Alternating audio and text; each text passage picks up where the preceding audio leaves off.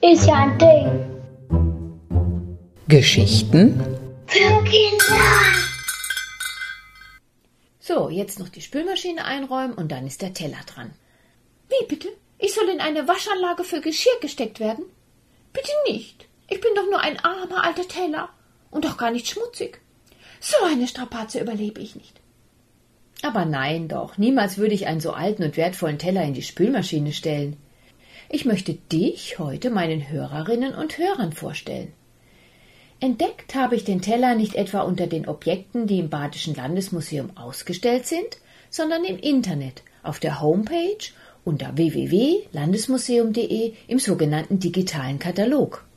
Vielleicht hast du schon davon gehört, dass es im Museum noch viel mehr Objekte gibt, als ausgestellt sind.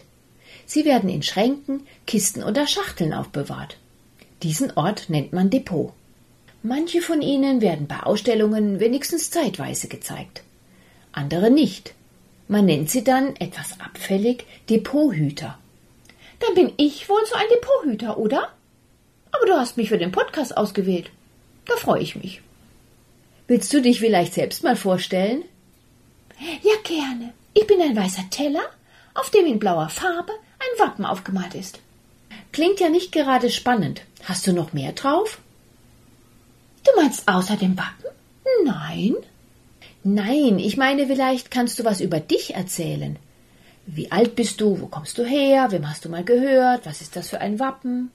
Ach so. Ich bin eigentlich ein schlichter Teller, aber ein kleiner Kuchenteller bin ich nicht. Ich habe einen Durchmesser von 25 Zentimeter, also eher die Größe eines Esstellers. Mein geschwungener Rand sieht flott aus, oder? Dass ich eine kleine Macke habe, macht mir nichts aus. Da kann man wenigstens sehr gut sehen, dass ich aus Ton gemacht bin. Auf meinen Herstellungsort bin ich allerdings mächtig stolz.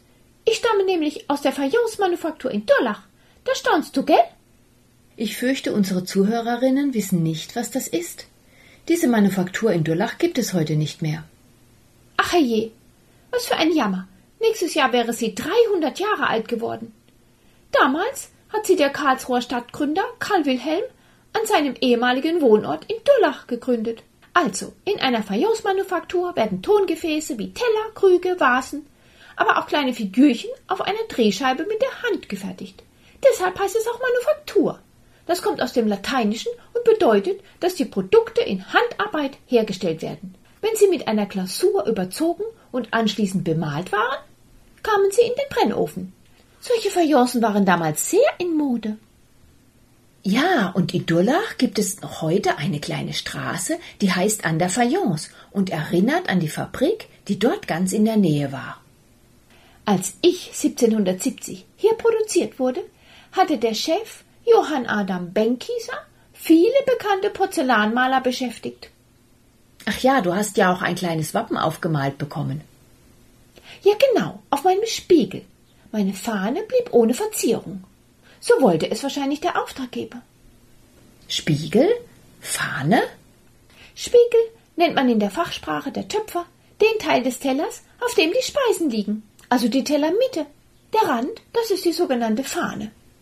Es ist ein lustiges Wappen. Kannst du uns dazu etwas erzählen? Ein Wappen ist ja seit jeher ein Erkennungszeichen für eine Person oder eine Familie. Früher trugen Ritter solche Zeichen auf ihren Waffen, damit man sie jederzeit, auch unter ihrem Helm, erkennen konnte. Ein guter Platz war dabei auch der Schutzschild. Deshalb haben Wappen bis heute die Form eines Schildes. Auf meinem Schild siehst du einen Vogel mit einem Zweig im Schnabel. Er steht auf drei Kugeln. Übrigens, zu einem vollständigen Wappen gehört auch noch ein Helm mit einer Figur, Helmzier genannt, und eine Helmdecke. Der Vogel taucht hier als Helmzieher wieder auf. Der Vogel erinnert mich an eine Taube. Und die drei Kugeln? Ach ja, Vögel sind häufig genutzte Wappentiere. Die drei Kugeln sind hier das Symbol für einen Berg. Kannst du jetzt noch verraten, mit wem dieses Wappen in Verbindung steht? Du meinst, wer mein Auftraggeber war? Es ist wahrscheinlich ein Herr aus der vornehmen Gesellschaft. Gottfried Daniel Hoffmann war württembergischer Geheimrat und in Diensten des Kaisers. Mit ihm wird das Wappen in Verbindung gebracht. Oh, bin ich plötzlich müde. Oh, so viel Aufmerksamkeit bin ich nicht gewohnt. Könntest du mich wieder ins Depot bringen? Ja klar. Vielen Dank, lieber Teller. Tschüss, sagt Judith Göre und bis bald.